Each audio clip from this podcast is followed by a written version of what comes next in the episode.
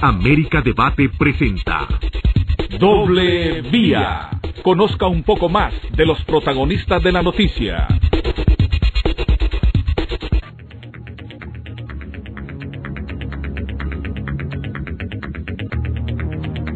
Saludos amigos, muy buenas tardes, gracias por estar en sintonía de Radio América y aquí del programa Doble Vía. Gracias como siempre a las personas que a partir de este momento se suman a la transmisión en el Facebook Live de Radio América para um, compartir el diálogo con nuestro invitado. Rápidamente comentaba hoy en horas temprano esta denuncia que hizo la diputada Doris Gutiérrez, que me parece que es muy correcto lo que ella señala, en el sentido de que se aprobó una ley para que los policías y los militares que ya están jubilados puedan ser contratados, ya se aprobó, contratados, pero no pierden su jubilación. ¿Cómo es posible que alguien que ya está jubilado vuelve a ser contratado, recibe salario y jubilación? A alguien van a afectar. Dori Gutiérrez decía que el problema más grande aquí no solo es esto, que se viola, porque es una violación, les puede estar dando su salario y una jubilación al mismo tiempo. Están afectando fondos para la jubilación de otra persona. El punto es ¿a quién van a recontratar? Ella decía a los altos jefes. Generalmente vamos a pensar en el policía pequeño y en el chafita, como diríamos. No, son cúpulas. Posiblemente esta ley la aprobaron para favorecer a cúpulas que están retiradas, jubiladas, con buenas jubilaciones y que puedan ser contratados. Esto es realmente arbitrario. Jubilación es jubilación. Pero en, en Honduras se legisla para beneficiar a, pequeños grupos, lamentablemente.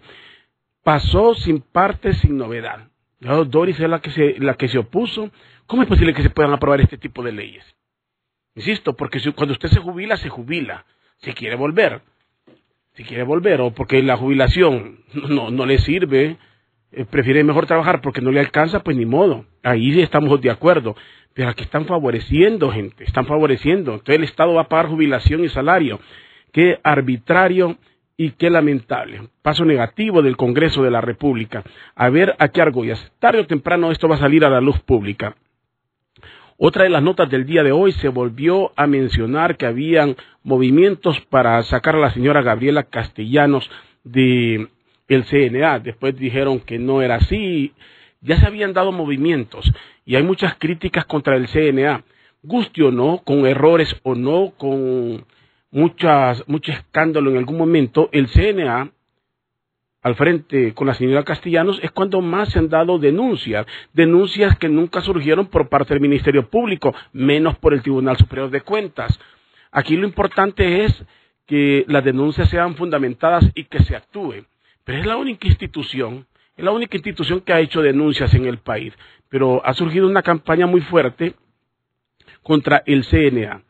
Aquí lo importante, repito, es la aplicación correcta de la justicia, la denuncia que se investigue. Si el CNA comete el abuso, la arbitrariedad de hacer una denuncia, ensuciar a una persona, tendrán que pagar, tendrá que aplicárseles también la ley. Pero comenzarlos a perseguir solo porque están denunciando no es lo más correcto. Más bien eh, es hasta de mal gusto. Pero si hay una campaña muy grande para desprestigiar al CNA, que repito, revisen ustedes los que cuidaron antes o los que estuvieron antes en el CNA, cuántas denuncias se dieron. No las encuentra, no las encuentra. Bueno, y voy a dejar esto acá. Voy a dialogar con nuestro invitado sobre estos temas que son los torales en el país y obviamente lo que pasa en cuanto a la materia de corrupción. Hoy el abogado Raúl Pineda Alvarado me va a acompañar para dialogar nuevamente y hacer lectura de los de los acontecimientos de Honduras, un país eh, que se habla de diálogo, se habla de cuántas cosas, pero en el fondo seguimos exactamente igual. No, no decirte mucho el cambio. ¿Qué tal, abogado Raúl Pineda? Gracias por acompañarme aquí en Vía. Buenas tardes, licenciado. Permítame antes eh, hacer recordatorio que hoy, 15 de marzo, es la fecha en que se celebra el cumpleaños de don Tiburcio Carías Andino. No he visto en el Partido Nacional ninguna movilización masiva orientada a recordar Nadie se acuerda. la memoria de un hombre que todavía no ha sido debidamente estudiado en la historia. Cuando usted lee de don Tiburcio Carías, se da cuenta que es un personaje especial. Aunque algunos dicen que está reencarnado hoy en día. No creo yo, se ofendería mucho don Tiburcio. Don Tiburcio era un hombre que no fumaba, que no bebía, en las ceremonias diplomáticas tomaba ginger ale para simular el champán. No era promiscuo, era un tipo que físicamente se apartaba del modelo del hondureño, medía 1,98. Era un hombre de casi dos metros. Entre una población cuya estatura por medio es 1,64, 1,65, don Tiburcio era por lo menos físicamente un gigante. Y todavía nosotros utilizamos el aeropuerto que dejó Carías, el estadio que dejó Carías, los puentes que construyó Carías. Y usted encuentra que hay una dicotomía, los alabarderos, los quema incienso, que ven en Carías eh, un hombre sin defectos, y los detractores que desconocen que el hombre vino a generar un régimen de paz, probablemente con muchas pinceladas autoritarias, pero con niveles muy, muy bajos de corrupción. El otro aspecto era... Perdón, pero muy de avanzada. Eso que usted dijo, el estadio, el estadio nacional, el aeropuerto, el aeropuerto, que la gente lo ve hoy en día, hay que verlo en aquel tiempo en aquel tiempo que significaba, estaba posiblemente en las afueras de la ciudad, era adecuado para el tipo de aeronave, y lo está cerrando y lo va a dejar sin uso un nacionalista. Sí, son las eh, ironías de esta comedia satírico-política, que es la actividad política en Honduras. Eh, yo creo que en estos temas tendríamos que ser muy objetivos y contar con el auxilio de verdaderos científicos de la historia para dimensionar correctamente cuáles son los eh, papeles que en el mundo histórico han desempeñado algunas figuras que son del reciente pasado. Recuerde que Carías entregó pacíficamente la presidencia a una transición democrática dirigida por Juan Manuel Galvez, pero parece que algunos eh, líderes del Partido Nacional hoy les da como pena hacer referencia a Tiburcio Carías porque no conocen el contexto histórico. Cuando Carías toma el poder habían a 60 revoluciones. Es decir, Carías creció en medio de la violencia y le tocó poner orden con los medios que tuvo a su alcance, algunos de ellos muy, muy, pero muy autoritarios. Pero al final de eso, el hombre generó estabilidad política, no fue sacado por la vía violenta y en algún momento hasta se retiró del Partido Nacional y formó otro partido que eh, se ve como un proceso normal dentro, repito, de esta comedia satírica o política en que vivimos. Usted se refería al tema del CNA. Honduras vive una etapa de, de mucha efervescencia. El CNA es un organismo de sociedad civil, aunque es subvencionado por el Estado. Muy difícil que lo puedan hacer desaparecer porque cuenta con un amplio respaldo del gobierno de Estados Unidos. Pero sí, pero sí, perdóneme, abogado, al CNA como tal, pero a quien lo encabeza sí, si usted mira el comisionado de los derechos humanos, cuando estaba el doctor Custodio, a como está ahora, o sea, la institución va a prevalecer, pero quien lo dirige, esa es la, es la, la diferencia. Claro, eh, el poder quiere funcionarios débiles, débiles, sumisos, obedientes. No deliberantes. Y nalgas prontas, como dicen los guatemaltecos. ¿va? Eh, el gobierno de Estados Unidos, me decía el abogado Jiménez Mayor, le dio un fuerte respaldo al CNA. De hecho, cuando se les quería golpear, le dio el presupuesto de cinco años por adelantado.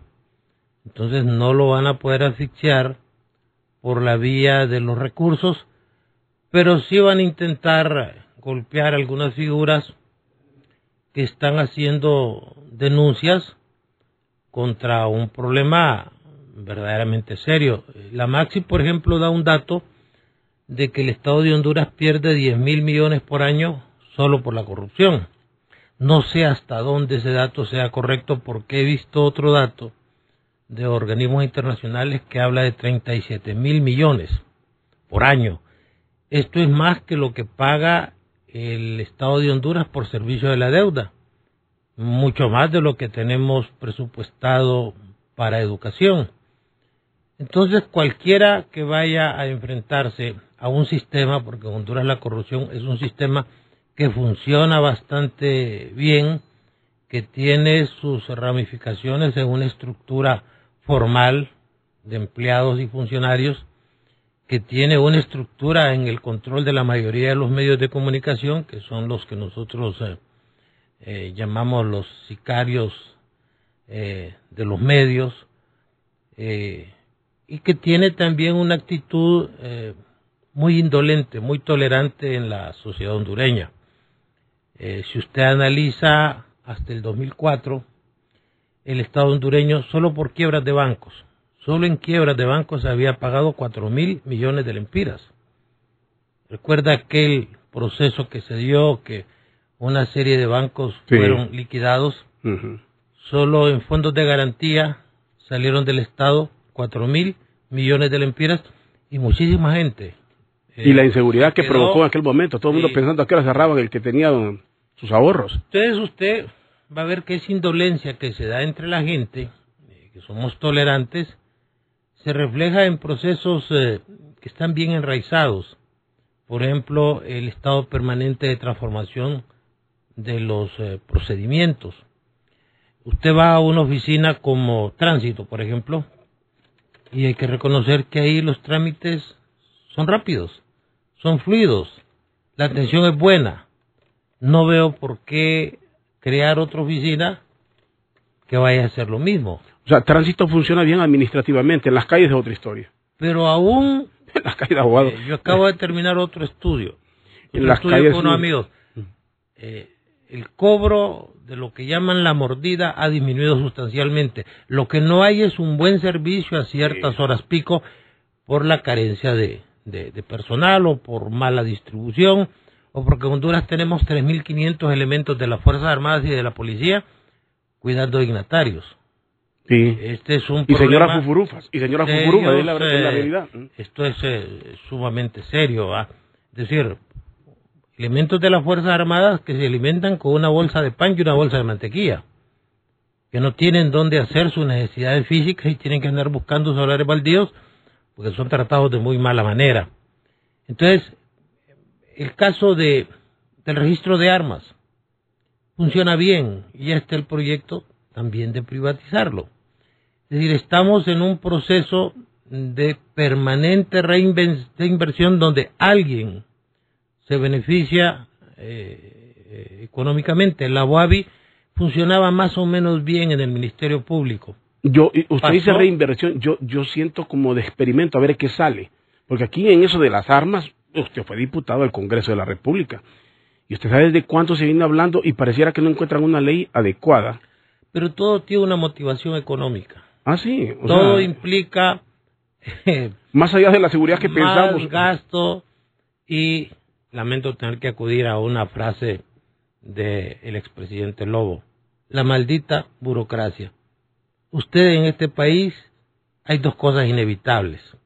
Las filas que tiene que hacer, la pérdida de tiempo y los gastos en que debe incurrir para andar su billetera llena de tarjetas, llena de identificaciones, llena de permisos, y por eso el país se está ahogando en una montaña de papeles. Donde usted vaya, va a encontrar a lo que llamamos el algoritmo negativo, es decir, un procedimiento.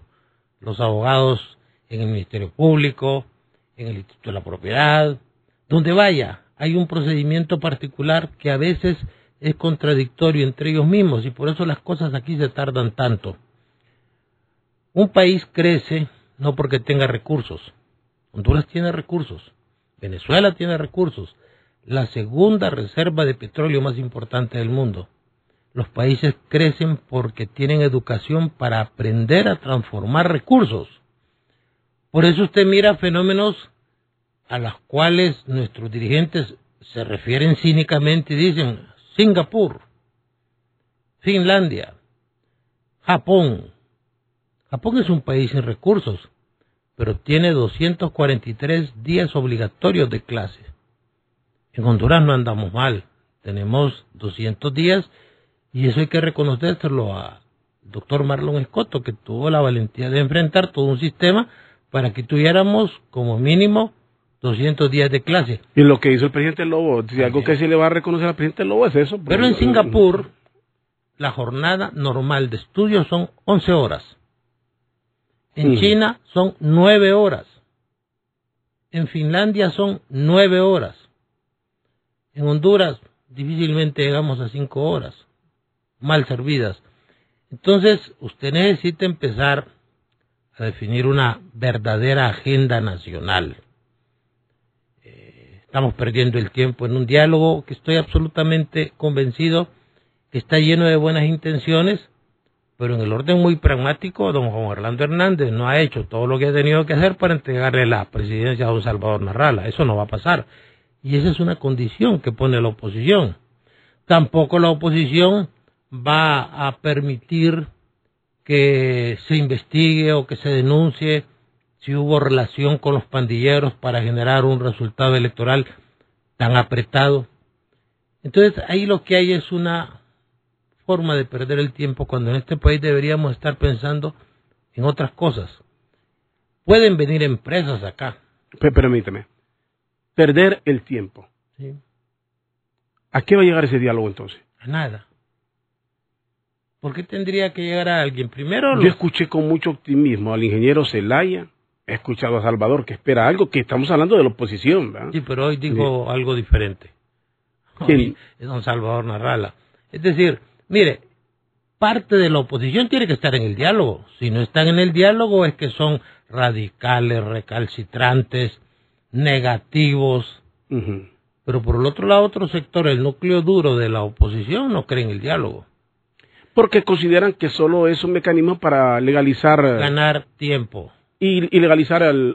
Cada sí. día que pasa se consolida el gobierno del presidente Hernández y en la medida que se prolonga el diálogo, ya el otro año vamos a estar empezando a escuchar las precandidaturas, las corrientes y el bueno ya comenzaron a lanzar a debate. ya no disimulan queriendo eh, qué mal que, que, que, el alcalde capitalino se deje endulzar el oído y, y, y también que iba le, le, endulzan el oído a, Mire, a falta de liderazgos el alcalde es de los políticos más sutiles que hay es lo que tiene es mal discurso pero un político muy inteligente eh, si es inteligente, hablado, si es inteligente no agarra una candidatura. ¿Alguien ha hablado de una candidatura independiente del alcalde? Con riesgo, porque el núcleo duro del sector oscuro del Partido Nacional se va a quedar con 200 mil votos. Pero también ostentar la candidatura del Partido Nacional frente a una rala que se va a volver a lanzar es un riesgo muy elevado. Mi opinión personal es que el señor Azfura se va a quedar como candidato a la alcaldía. Un expresidente Zelaya que seguramente se va a lanzar. Pero que no tiene opciones. No, tiene no lo sabemos. No tiene opciones. Mire. Ahorita él, usted dice que no, pero sabemos más adelante. Tenido, y en la medida que pase el tiempo, no tiene opciones porque eh, él se equivocó en sus programas y en sus metas. Porque trabaja contrapelo de la historia porque pretenden ser una fuerza de izquierda en el patio trasero de los Estados Unidos, porque algunos en Honduras no se dieron cuenta que el marxismo entró en crisis en los 70 y la del socialismo entró en crisis dos décadas después, porque son cadáveres intelectuales. Ser de izquierda en el siglo XXI ya es abandonar las políticas radicales, desconocer que Mel Zelaya puede hacer perder a cualquier candidato es estar en un error. Como es estar en un error pensar que Mel Zelaya a estas alturas del siglo XXI puede representar una opción de triunfo. Si hubiera sido una opción de triunfo, tenga la seguridad que le hubiera lanzado un candidato distinto a Salvador Narrala. Entonces, el panorama político es complejo, puede cambiar. La lectura de hoy es la que le estoy dando. Es decir, no es un hecho que el señor. Tito Afura vaya a ser candidato a, a, a, la presidencia porque no tiene tendencia suicida. Aquí lo más probable... No tiene tendencia suicida. Escúchelo, señor alcalde. El abogado Raúl Pida dice, no cree que sea candidato porque no tiene tendencia suicida. Yo insisto, si es un hombre inteligente como lo estoy convencido que lo es el alcalde, no va a aceptar una candidatura. Tiene mucho por hacer y con una buena imagen y una aceptación que sería clavarse le estaca a uno mismo, meterse a, a, una camisa tan grande con un partido que tiene un desgaste muy grande por muchas acciones populistas que quieran hacer en este momento, no sé cómo van a revertir, ¿va? porque ahorita todo es populismo, eh, una maquinaria para que todo lo que salga del gobierno, eh, usted mira lo, la, las publicaciones en, lo, en, los medios, Sí. Entonces, hay una maquinaria para decir que lindo, nunca se había visto Pero- tal cosa, o sea, una maquinaria falsa, Pero, ficticia. querido amigo, Mm. los medios perdieron influencia. Antes usted, yo platicaba mucho con Roberto Suazo Córdoba, y él creía que el que tenía el control sobre ciertos medios de comunicación tenía el poder. Hoy ya no. Sí, obviamente. Hoy hay una nueva realidad. La doxocracia ha cambiado y el gran problema es que usted ya no puede mentir sistemáticamente cuando usted ve informaciones. Por ejemplo, Honduras tiene la, el común logro que Tegucigalpa y San Pedro Sula ya no son las ciudades más peligrosas del mundo. Y eso amerita inclusive un pronunciamiento del presidente y circula en los medios y una ONG mexicana hace esta afirmación. Yo tengo 20 años de acumular estadística. Eh, tal vez suene un poco feo lo que voy a decir. Yo soy un especialista en ese campo, tengo un doctorado, tengo dos años de estar elaborando una tesis sobre la política criminal en Honduras. Pero cuando usted recibe esa información completa, le ocultan el párrafo que dice, según informes oficiales del gobierno de Honduras. Entonces, si la información que del gobierno no es confiable, el dato no es confiable, aunque reconocemos que ha habido alguna ligera disminución en la cantidad de homicidios, que no significa necesariamente que eso represente seguridad porque la eh, delincuencia es muy cambiante. Le cito ese ejemplo donde se dice, por ejemplo, 600 mil empleos van a surgir van a haber 1.500 millones de inversión extranjera, que por allá la maquila va, va a generar, y todo el tiempo hablamos en futuro, pero si usted revisa los periódicos de hace un año es el mismo discurso. ¿Qué se necesita ahorita? Un futuro que no llega. Un mensaje sincero, un mensaje de preocupación de los líderes del país e ir pensando en algo interesante. Si usted pregunta a los irlandeses por qué su país creció y le dicen el país creció por tres cosas. Primero porque le entramos a la educación. Hace 50 años Finlandia era un país tremendamente atrasado. Recuerde que fue sometido por los rusos de una manera escandalosa. Educación, combate a la corrupción y gobiernos de coalición.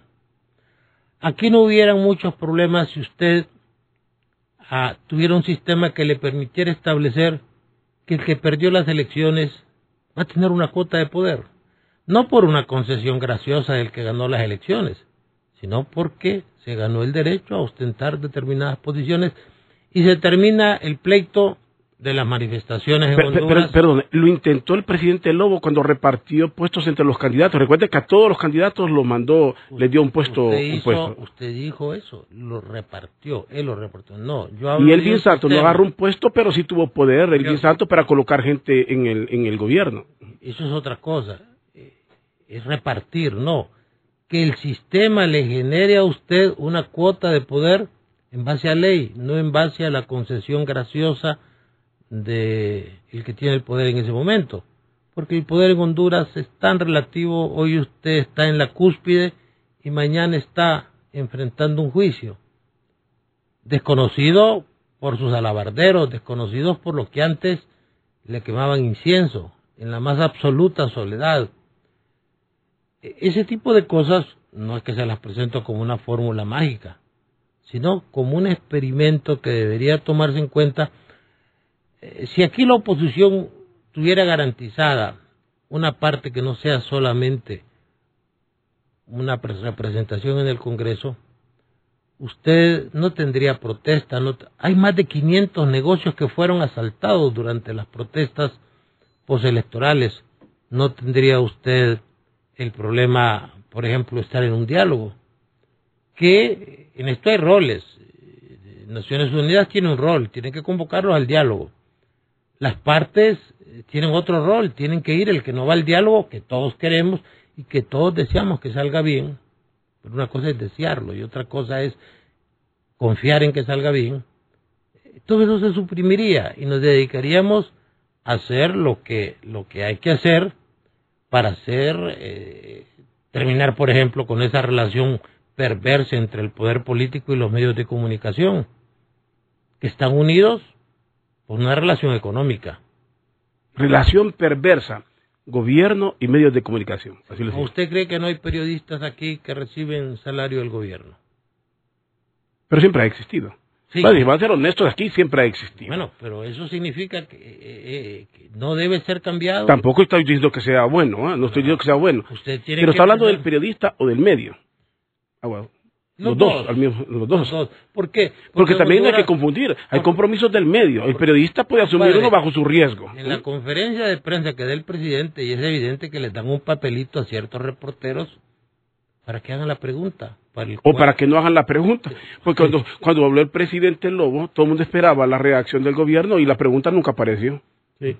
la pregunta más importante, ¿verdad? y eso significa pretender manipular la opinión pública la opinión pública de lo que estamos haciendo ahorita, la que sale en los periódicos digitales o de papeles, es opinión publicada. La opinión pública es otra.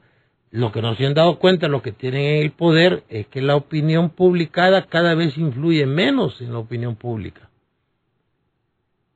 En ese sentido, hay que empezar a hacer algunas cosas para entender que la violencia y la corrupción no deberían ser un estado natural de nuestra sociedad, que debemos procurar que ya nuestros niños no sean una generación que crece en el, en el, miedo. Solo que solo, disculpe que lo interrumpa, porque es que se me quedó un mensaje que llegó ahí que le dijo, alguien le dijo que Carías también fue corrupto y que regaló todas las tierras de Tegucigalpa para muchos amigos, le dice alguien aquí.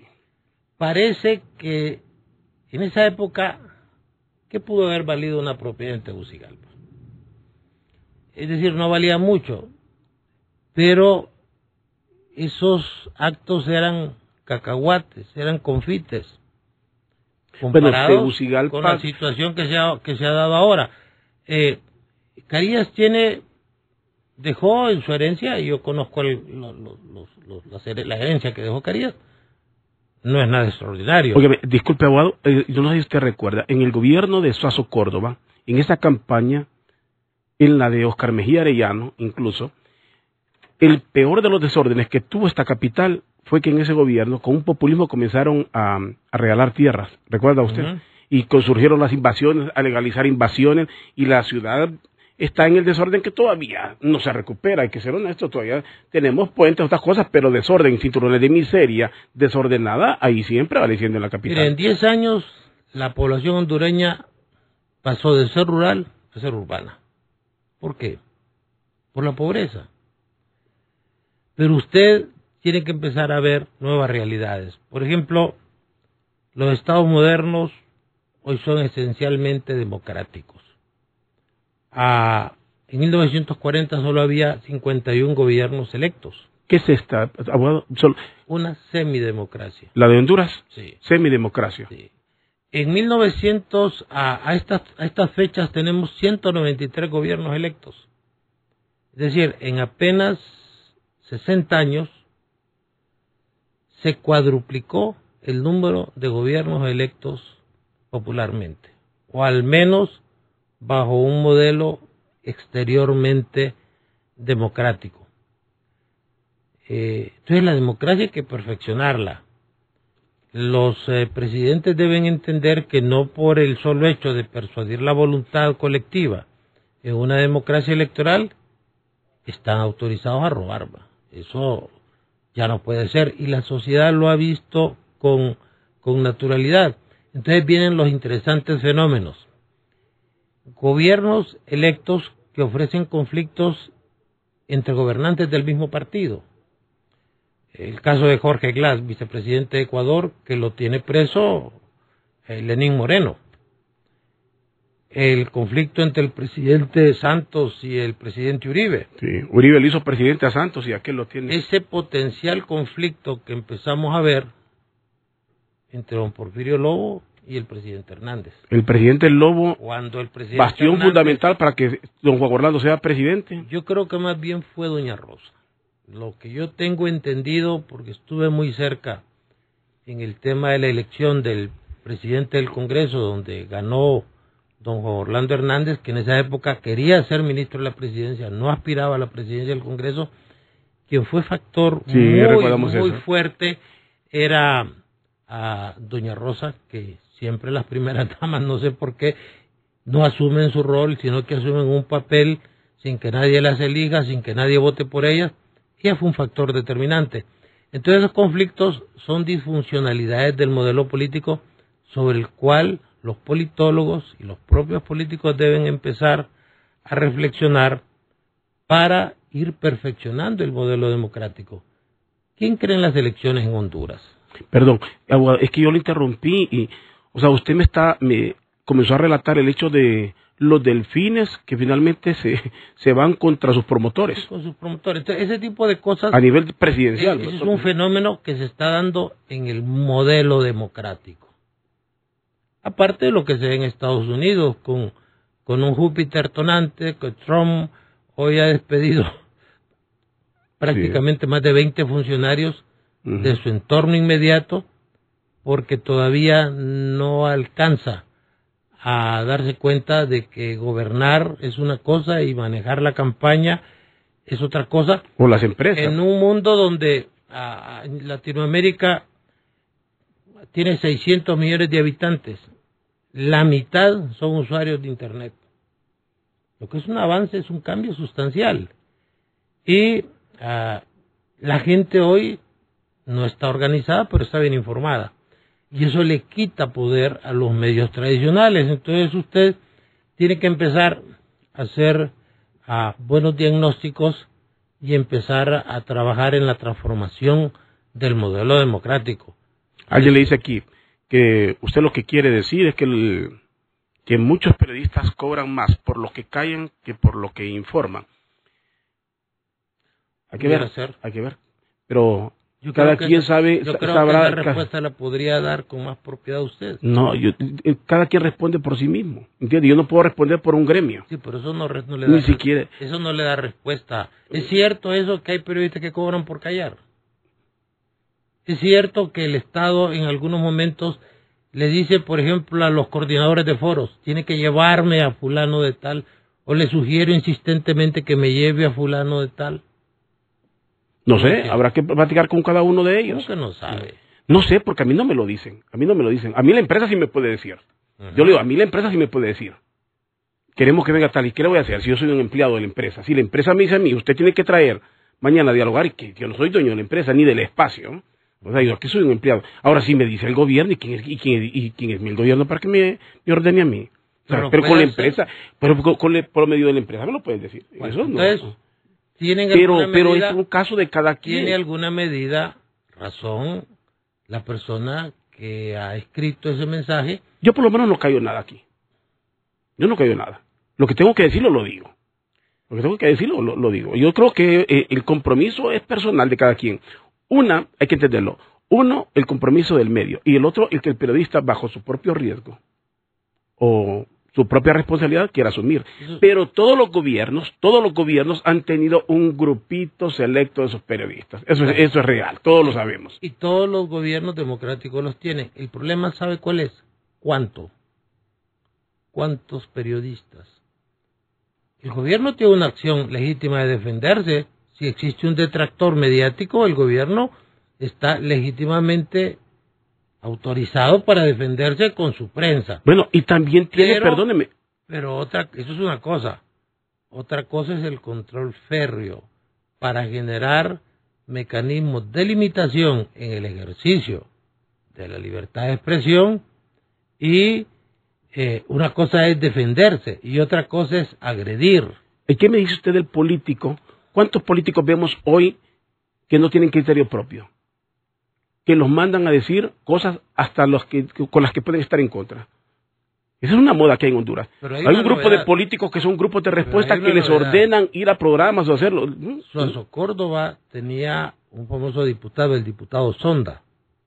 a eso no me acuerdo eso. Diputado de Ocotepec, era el diputado Sonda, que hacía afirmaciones a la salida de la Casa de Gobierno para ver cómo respondía a la sociedad. Ah, sí, lo, lo, Eso se sigue, se sigue dando. Hoy no, hoy hay diputados de oposición que hacen ese infame papel. ¿Y eso que le revela? Un envilecimiento del sistema. El sistema ha sido en Honduras anárquico, pero no ha sido corrupto. Por ejemplo, nosotros tuvimos entre 1838 y 1840 10 presidentes. Mire qué interesante, 10 presidentes. Y tuvimos un presidente que se llama Juan José, se llamó Juan José Alvarado, que solo estuvo dos horas en la presidencia. Los mexicanos no ganaron, ellos tuvieron un presidente que se llama Pedro Lascurain. Cuando Victoriano Huerta en México derrocó al presidente Francisco y Madero y a su vicepresidente Pino Suárez, que los mandó a matar en el traslado del Palacio de Gobierno a la penitenciaría, ahí Victoriano Huerta ordenó que se asesinase a Francisco Madero y a Pino Suárez, confiando ellos que los llevaban a una embajada para ser sacados del país, se nombró a Pedro Laspuray presidente interino y solo estuvo 45 minutos. Y le entregó el poder a Victoriano Huerta, que en 1916 fue acusado de agente de Alemania y los norteamericanos lo tomaron preso, lo metieron a la cárcel y murió de cirrosis. Era un hombre muy inclinado a la cuestión de la bebida alcohólica. Entonces, Latinoamérica es más o menos el mismo retrato. Y eso así ha sido. El problema es que no estamos haciendo nada por mejorar el sistema. El sistema tiene que ser cambiado para mejorar, no cambiado para endurecer. Es decir, es menos malo que usted abuse de su libertad a que se le estén restringiendo. Pero afortunadamente los que tienen el poder pues no han tenido muy buena relación con la inteligencia. Abogado, ah, quiere decir, por eso,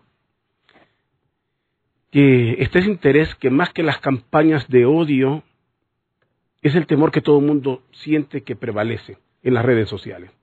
Que hoy el poder de las redes sociales es muy grande y aceptémoslo, sí, hay gente muy irresponsable.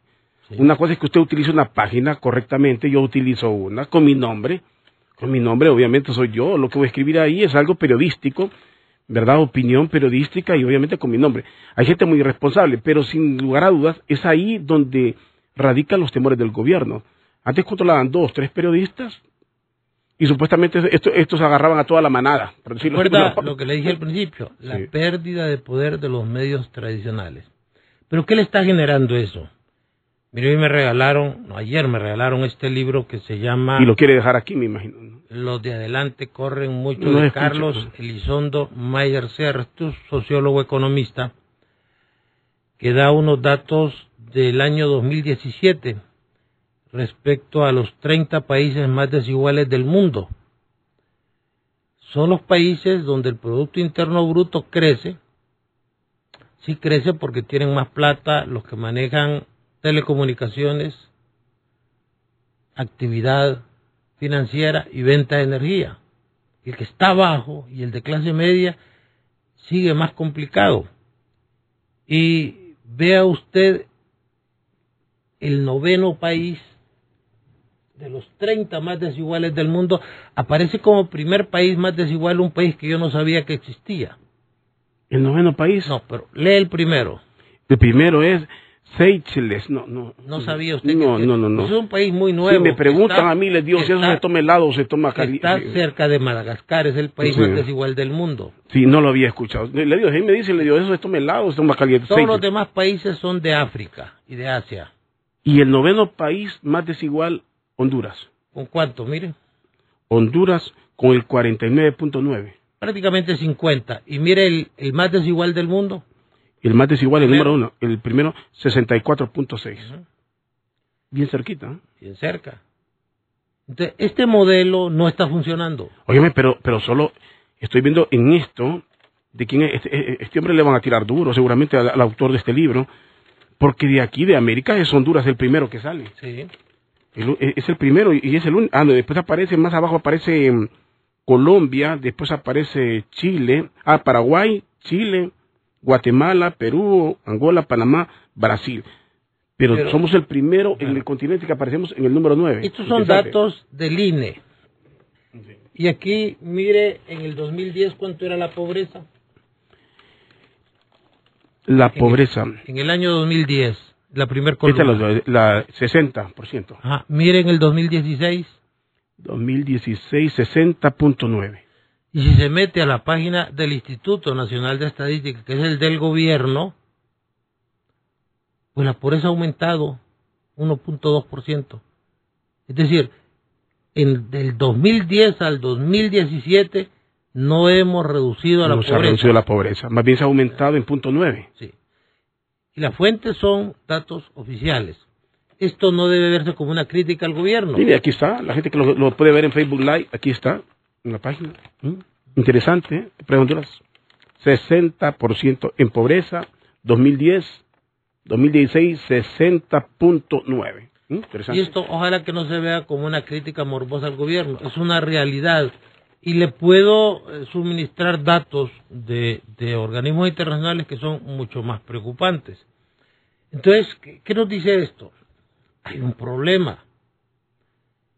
Esto no tiene nada que ver con estar con el gobierno o estar contra el gobierno, es una realidad. Hay un problema. Somos uno de los países más inequitativos del mundo, donde hay gente que tiene mucho, mucho y hay gente que no tiene nada, nada. Me, me gustó eso que dijo. Eso no es estar contra el gobierno. El problema en Honduras, abogado, usted lo sabe.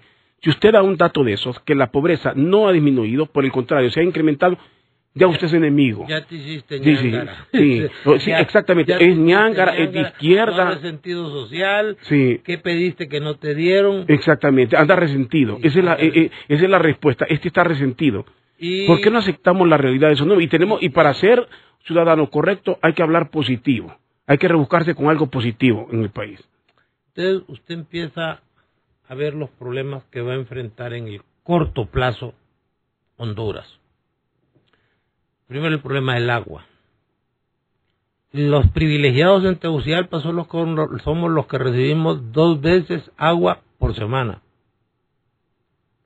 Por Dios, pero somos el país que tiene más agua dulce en Centroamérica. Si no hubiera agua en el país, se explicaría por qué no tenemos agua. Pero somos el país con más agua en Centroamérica, agua dulce, que se pierde. Eh, ¿cuántas, ¿Cuántas veces a la semana recibe agua usted? Pues soy honesto, como vivo solo y tengo cisterna, ni siquiera me percato. Porque salgo en la madrugada y llego en la noche, obviamente lo que consumo es una... Vive es más como- para bañarme. Vive como anacoreta, absolutamente Sí. solo, entonces no tiene ese problema. Sí, es- es- cuando llego Pero la- para bañarme en la mañana y en la noche... pero la ciudadanía recibe un los privilegiados dos veces agua en un país donde abunda el agua. Esto, insisto, no tiene nada que ver con una crítica a este gobierno ni a otros gobiernos. Es una realidad que debe ser resuelta. Es una realidad que agobia a la sociedad en un país pequeño. Yo me pongo a, a pensar lo modesto que es Honduras. Compadre, cualquier condado del estado de la Florida maneja más presupuesto que todo el gobierno de Honduras. Y no podemos arreglar este país porque no nos queremos poner de acuerdo. Porque aquí partimos de una visión que si yo soy liberal, todo el talento y toda la honradez está en mi partido. Y que debo tener una visión si- sectaria.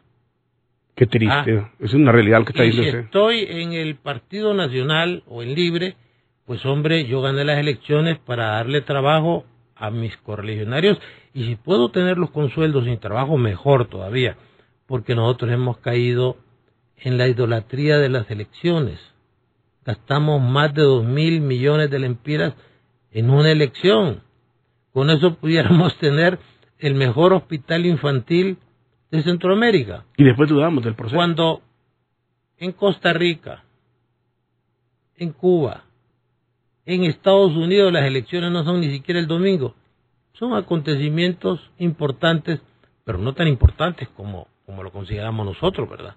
Sí. Entonces, lo importante es buscar una línea de desarrollo que obviamente pasa por reducir la actividad política. Aquí vivimos en política todo el tiempo.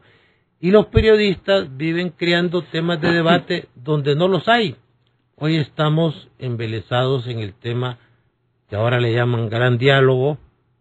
Prediálogo. Pero eh, estilo fútbol, hay pretemporada y hay prediálogo. Estamos ahorita, por ejemplo, bueno, después de los acontecimientos de eh, que defenestraron al, al expresidente Zelaya, hubo un gran diálogo. ¿Recuerda? Que llegaban los maestros y a Porfirio Lobo no le decían presidente, sino mm. que le decían... Eh, y que los televisaba el presidente Lobo. ¿Qué quedó de eso? Palabra Carlos Flores hizo el gran diálogo nacional después del MIS. Mm. ¿Qué quedó? Y no aprendemos. Y entró con un decálogo. Sí, y no aprendemos, ¿verdad? Porque nuestros gobiernos democráticos se parecen más a las monarquías. Callejas hizo algo similar y trajo a los guerrilleros que estaban exiliados. Pero de ahí le quedó algo. Fuimos un país sin expatriados políticos. Algo quedó. y se formó la Diálogos, de los otros diálogos, que eso sí está complicado haber formado esos partidos que Sí. Por Dios. Óigame, ¿cómo reclama Óigame, increíblemente, a la mesa? el Partido Nacional formó dos partidos considerados de izquierda. La UD en su momento, que ahora la UD ya, ya, ya es una sucursal del Partido Nacional, una agencia del Partido Nacional. Putativos. Sí, o sea, ya, ya quedó de izquierda, quedó, quedó en el olvido. Pero salió como la izquierda, la UD, con partido por decreto en el gobierno del presidente Callejas y el presidente Lobo que le da la resistencia al partido. El acuerdo de Cartagena es formar el Partido Libre, precisamente. Le da dos gobiernos nacionalistas. Claro, el pensamiento del, presidente Lobo es muy distinto al actual. Sí, pero usted siente la necesidad de tomar decisiones orbitando alrededor del que tiene el poder. Este conflicto que se da en Honduras no se va a determinar por quien tiene la razón, se va a determinar por quien tiene el poder. Usted ya está determinado. Y, y por un tiempo, por un tiempo corto. Yo se lo dije con mucha anticipación a don Salvador Narrala. Tiene que ser muy prudente en el sentido de que ah, tiene que empezar a ver la próxima elección. Porque con este diálogo vamos a llegar al otro año. Podrán haber algunos logros que ya el gobierno da por anticipado que tiene que conceder usted debería pensar en un nuevo tribunal o un tribunal donde estén los partidos que tengan más de 100 mil votos en una elección, traducido en un porcentaje del volumen electoral. Donde no esté David Matamoros, sino que un hermano. Pero si le va a poner... o un hijo. Si le va a poner exceso de democracia y le va a poner representantes a todos los partidos, nada está haciendo.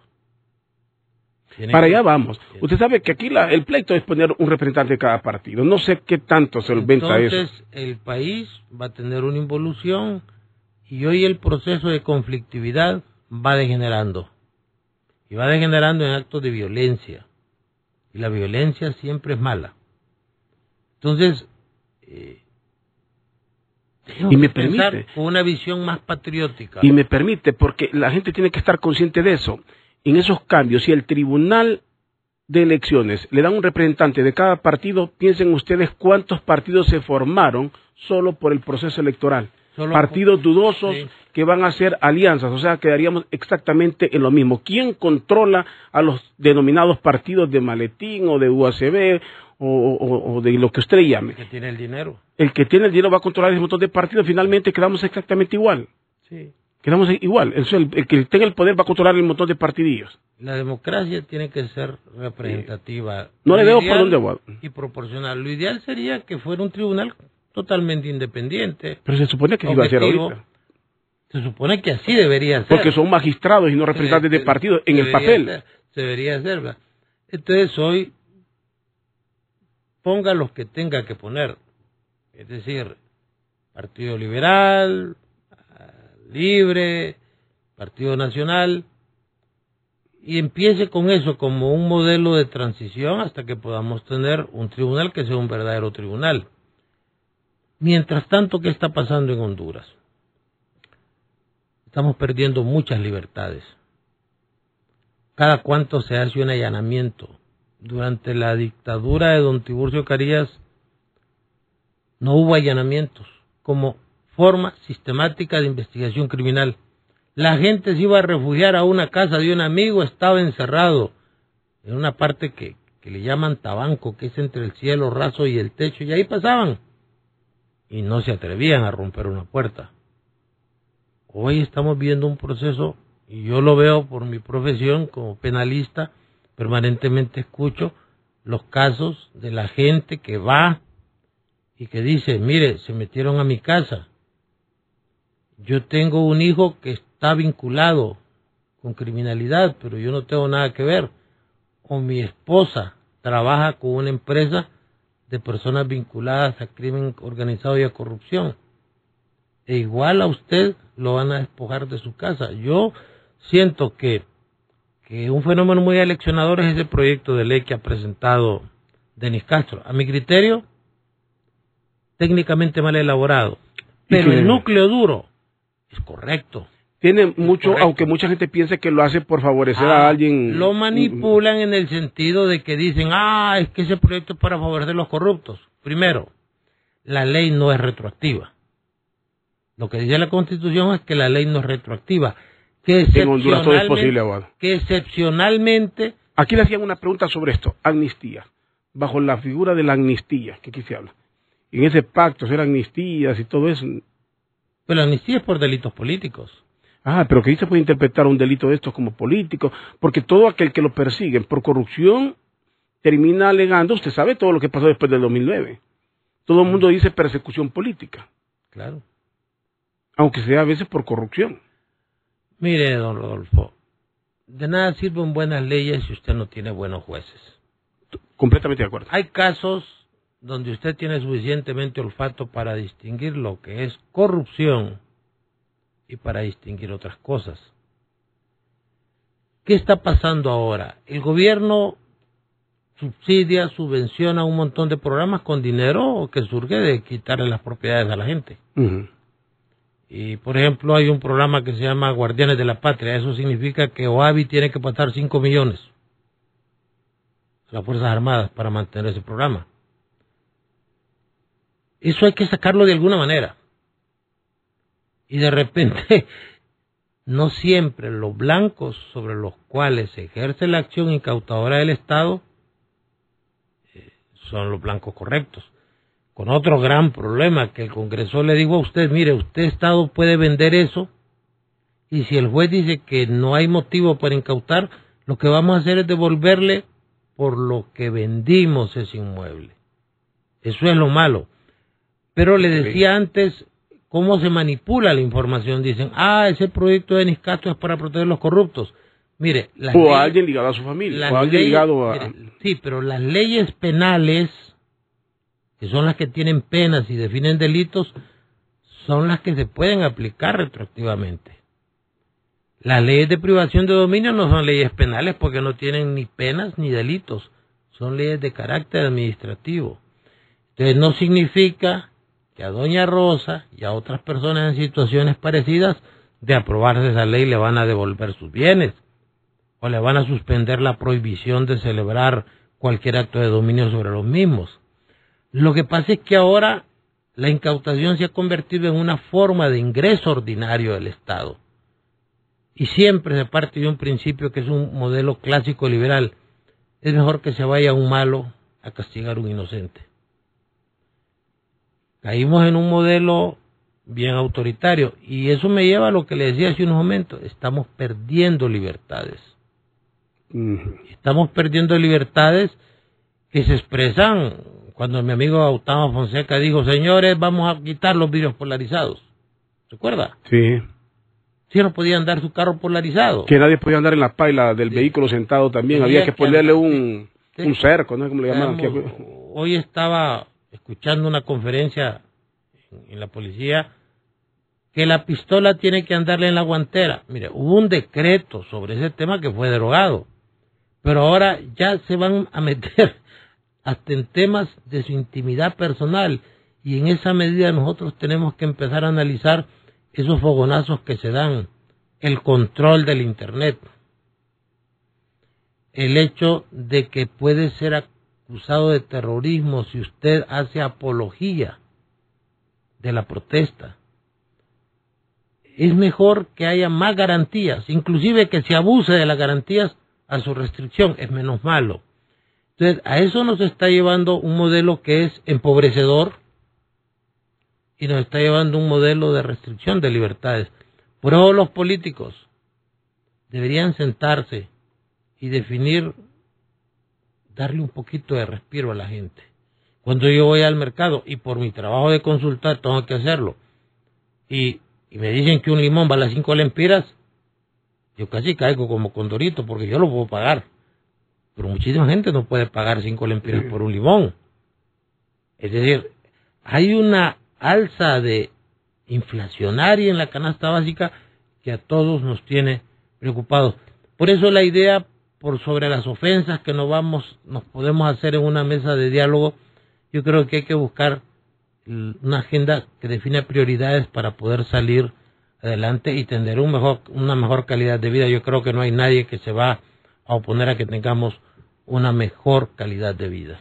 Bueno, y lapidario pero real, estamos perdiendo libertades en Honduras. Así lo dice el abogado Raúl Pineda Alvarado. Se me fue el tiempo y aquí hay muchas opiniones. Y gente dice, Marlene Alvarenga quiere que le inviten al diálogo, quieren estar en, el tribunal de elecciones. Y aquí no iríamos para nada bueno en el país así, porque son cuestiones bien inseguras. Y analice el papel de la gente honrada de este país que no quiere abandonar su área de confort.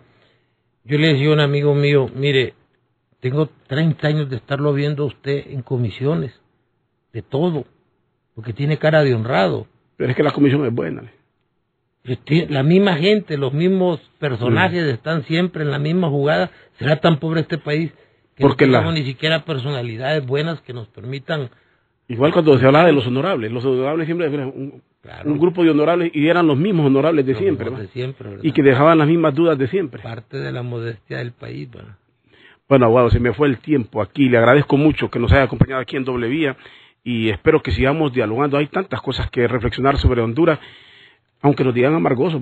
Porque no vamos a cambiar nada, pero venimos a hacer catarsis. ¿va? Nos Por lo menos. Vamos, nos vamos relajados. ¿va? Mientras la libertad todavía permite un poquito. Permita, sí. No, las cosas van a cambiar y tienen que mejorar. Yo creo que algún político... Por la fuerza de la gravedad. Va a tener una epifanía y una una presencia divina que lo pueda transformar y si no les hacemos un exorcismo. El abogado Raúl Pineda con nosotros aquí en Doble Vía. Gracias a todos por sintonizarnos. Radio América presentó Doble Vía, su sitio en el dial con los protagonistas de la noticia.